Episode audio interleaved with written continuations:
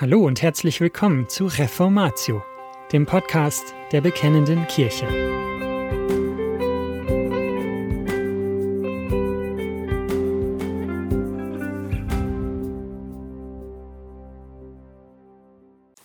Auch ein Thema im Neuen Testament. Spenden von Ludwig Rühle.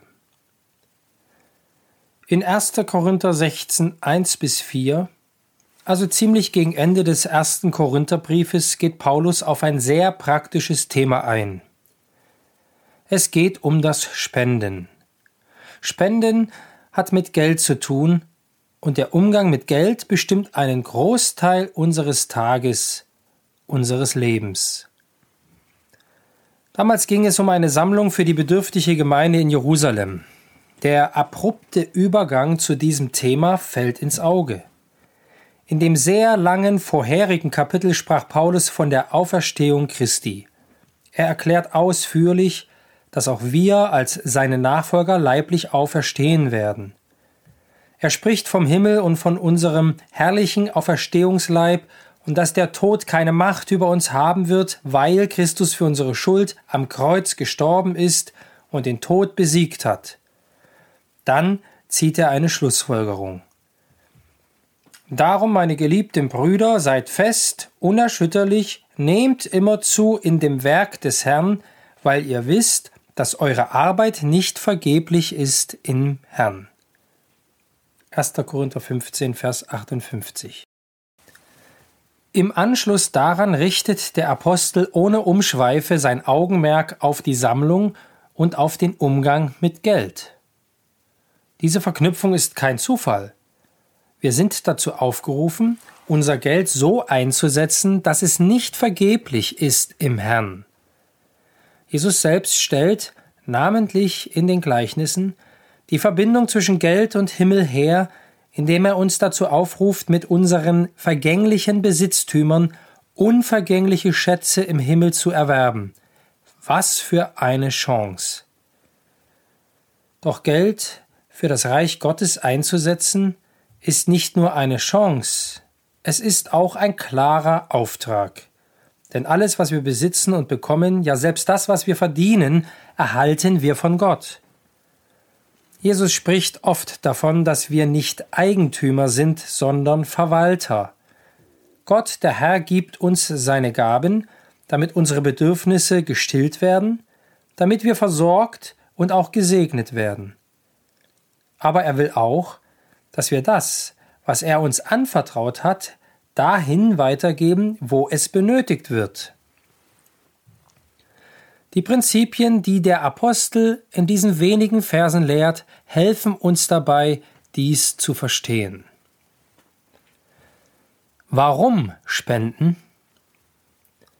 Weil es viel Not und Bedürftigkeit gibt. Die Jerusalemer Gemeinde war aufgrund jahrelanger Verfolgung in ernster wirtschaftlicher Notlage. Hinzu kam, dass in Jerusalem einige Jahre zuvor eine Hungersnot ausgebrochen war. Die Geschwister benötigten Hilfe. Doch neben der materiellen Unterstützung ging es wesentlich um die Stärkung der Gemeinschaft unter den Christen.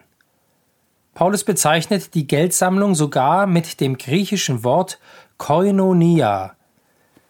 Dieses Wort bezieht sich meistens auf das sich Versammeln der Christen in der Gemeinde also auf Gemeinschaft. Wir teilen miteinander und zwar die Gaben, die Gott uns schenkt, und das stärkt unsere Liebe zueinander und unsere Verbundenheit miteinander. So schreibt Paulus aufgrund dieser Sammlung ebenfalls an die Christen in Rom in Römer 15, Vers 26 und 27. Es hat nämlich Mazedonien und Achaia gefallen, eine Sammlung für die Armen unter den Heiligen in Jerusalem zu veranstalten. Es hat ihnen gefallen, und sie sind es ihnen auch schuldig, denn wenn die Heiden an ihren geistlichen Gütern Anteil erhalten haben, so sind auch sie verpflichtet, jenen in den leiblichen zu dienen. Wem spenden? Alle möglichen Institutionen und Hilfswerke bitten um unsere Spenden, von den Johannitern bis zu Greenpeace. Überall gibt es Bedürftige und regelmäßig kommt es in dieser Welt zu Katastrophen. Wem sollen wir spenden? In mehreren seiner Briefe ruft Paulus zu dieser einen Sammlung für die Gemeinde in Jerusalem auf. Er nennt sie Sammlung für die Heiligen. Daraus können wir ableiten, dass unsere erste finanzielle Verpflichtung der Gemeinde Gottes gilt. Es geht folglich um die Unterstützung der Aufgaben und der Diener der Gemeinde. Gemeinden sollen jedoch nicht nur an ihre eigenen Arbeiten und Mitglieder denken, sondern auch an andere bedürftige Christen und Gemeinden sowie natürlich für die Mission. Aber das ist nicht unsere einzige wirtschaftliche Verpflichtung. Jesus lehrt uns durch das Gleichnis vom barmherzigen Samariter, dass wir im Namen des Herrn Arme und Bedürftige unterstützen sollen, egal welcher Herkunft, Religion oder Kultur sie sind. Wann spenden? Auch die Zeit für das Spenden ist von Bedeutung. Die Korinther sollten regelmäßig spenden, und zwar am Anfang der Woche. Ich denke, es ist in Ordnung, wenn man regelmäßig auch am Anfang des Monats spendet. Es geht darum, dass man die Höhe der Spenden von seinen Einnahmen abhängig macht und nicht von seinen sonstigen Ausgaben.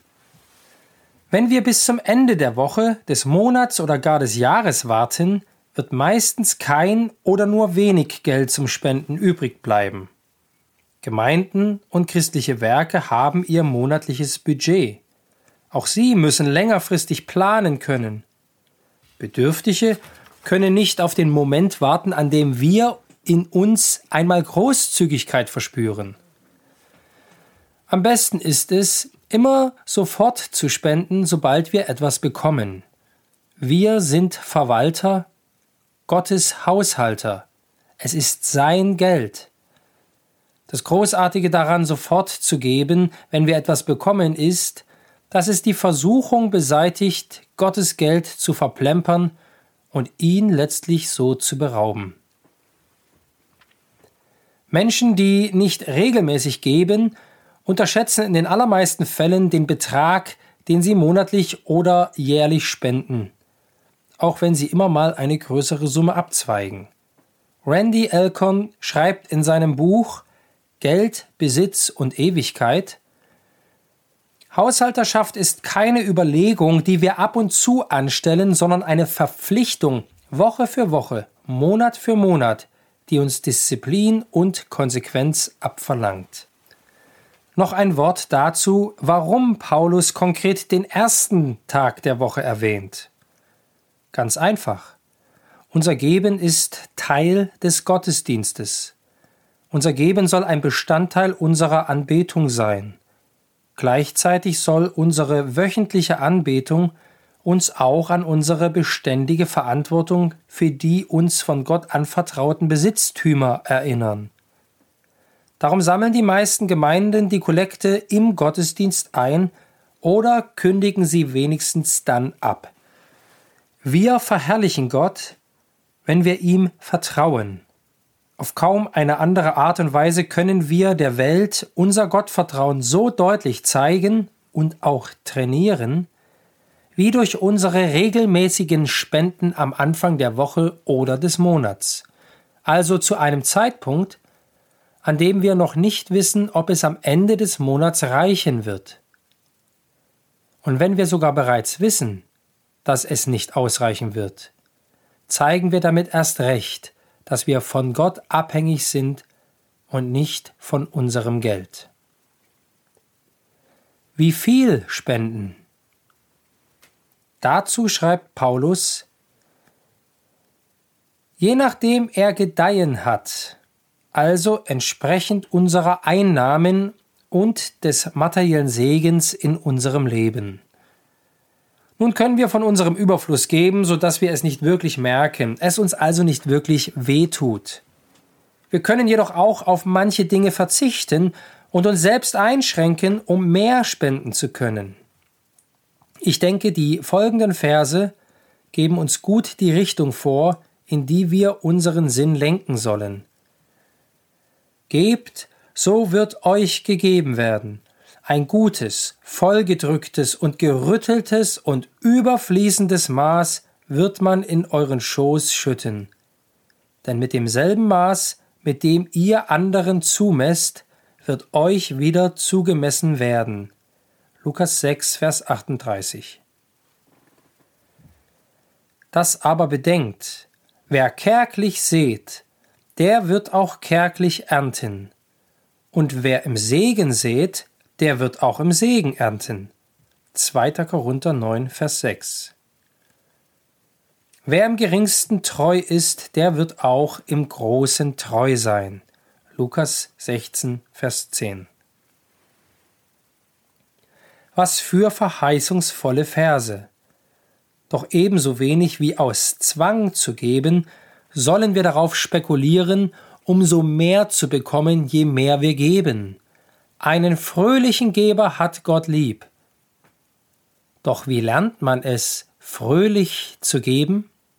Dinge wegzugeben, die wir selbst gut gebrauchen können oder zu benötigen meinen oder an die wir uns gewöhnt haben, besonders Geld und Besitz, fällt uns schwer. Wie wird die Reaktion sein, wenn Sie demnächst Ihre Freunde zu einem fröhlichen Abend einladen mit der Aufforderung, dass sie ihr Scheckheft mitbringen? Im Alten Testament war die Richtlinie des Gebens der zehnte Teil unseres Habens. Der Zehnte sollte die Menschen dahin führen, Gott in ihrem Leben an die erste Stelle zu setzen. Diese für Gott gegebenen zehn Prozent sollten deutlich machen, dass ihm alles gehört. Doch der Zehnte ist erst der Beginn des Gebens. Elkorn bringt es auf den Punkt. Der Zehnte war nie der Deckel des Gebens, sondern erst der Boden. Der Zehnte sollte schon damals den Menschen anregen, freiwillig und großzügig aus Liebe zu Gott noch mehr zu geben und die Freude am Geben zu entdecken. Zitat Elkorn Stellen Sie sich den Vater eines Jungen vor, der möchte, dass sein Sohn mit der Tochter eines alten Freundes ausgeht. Widerwillig lässt sich der Junge darauf ein, weil sein Vater es von ihm wünscht. Doch als der Junge dann tatsächlich das Mädchen trifft, genießt er ihre Gegenwart so sehr, dass er sie ein weiteres Mal bittet, mit ihm auszugehen, und dann noch einmal und dann noch einmal. An diesem Punkt angelangt handelt der Junge nicht aus Pflicht, sondern freiwillig. Er muss nicht mit ihr ausgehen, sondern er will es. Die Israeliten gaben den Zehnten, weil Gott es ihnen befohlen hatte. Sie gaben darüber hinaus freiwillig Opfer, weil sie das wollten. Aber so wie der junge Mann sich nie in das Mädchen verliebt hätte, wenn er sich der Bitte seines Vaters, mit ihr auszugehen, widersetzt hätte, so hätten die Israeliten nie die Freude des freiwilligen Gebens entdeckt, wenn sie nicht zuerst die Disziplin des Zehnten gelernt hätten. Zitat Ende. Der Zehnte ist für uns, die wir im neuen Bund leben, kein Gesetz mehr, aber auch für uns kann er eine Hilfe sein, die Disziplin im Geben zu erlernen die Freude des Gebens zu entdecken und sich immer wieder bewusst zu machen, dass Gott der Besitzer und wir lediglich die Verwalter sind. Wenn ich den Zehnten geben will, bin ich gezwungen zu berechnen, wie viel Gott mir insgesamt gibt. Ich mache mir dadurch greifbar bewusst, wie gütig Gott zu mir ist. Der Zehnte ist kein Gesetz für uns. Wir dürfen viel mehr geben. Wenn das Gesetz die Menschen im alten Bund dazu antrieb, mindestens zehn Prozent für Gott zu geben, sollte uns dann die Gnade nicht dazu bringen, wesentlich mehr zu geben? Die Gemeinden in Mazedonien waren selber arm. Dennoch wollten sie unbedingt die noch ärmere Gemeinde in Jerusalem unterstützen. Paulus wollte ihre Spende zunächst gar nicht annehmen aber sie bedrängten ihn. Sie waren reich an Großzügigkeit. Sie wussten, dass sie von Gott abhängig sind, egal wie viel Geld am Anfang oder Ende des Monats sie haben. Und das verhält sich bei uns genauso. Wir sollen vernünftig mit dem uns anvertrauten Geld umgehen. Wir sollen fleißig sein. Wenn wir die Möglichkeit haben, sollen wir durchaus versuchen, viel Geld zu verdienen. Aber wir dürfen uns nie daran hängen. Wenn wir vor Augen haben, dass wir immer zu 100 Prozent von Gott abhängig sind und er unser liebender Vater ist, der uns versorgt, wird uns das helfen. Aber auch das regelmäßige Spenden ist uns eine Hilfe, im Vertrauen auf Gott und in Großzügigkeit zu wachsen. Sicher spenden. Wenn ich aber angekommen bin, will ich die, welche ihr als geeignet erachtet, mit Briefen absenden, damit sie eure Liebesgabe nach Jerusalem überbringen.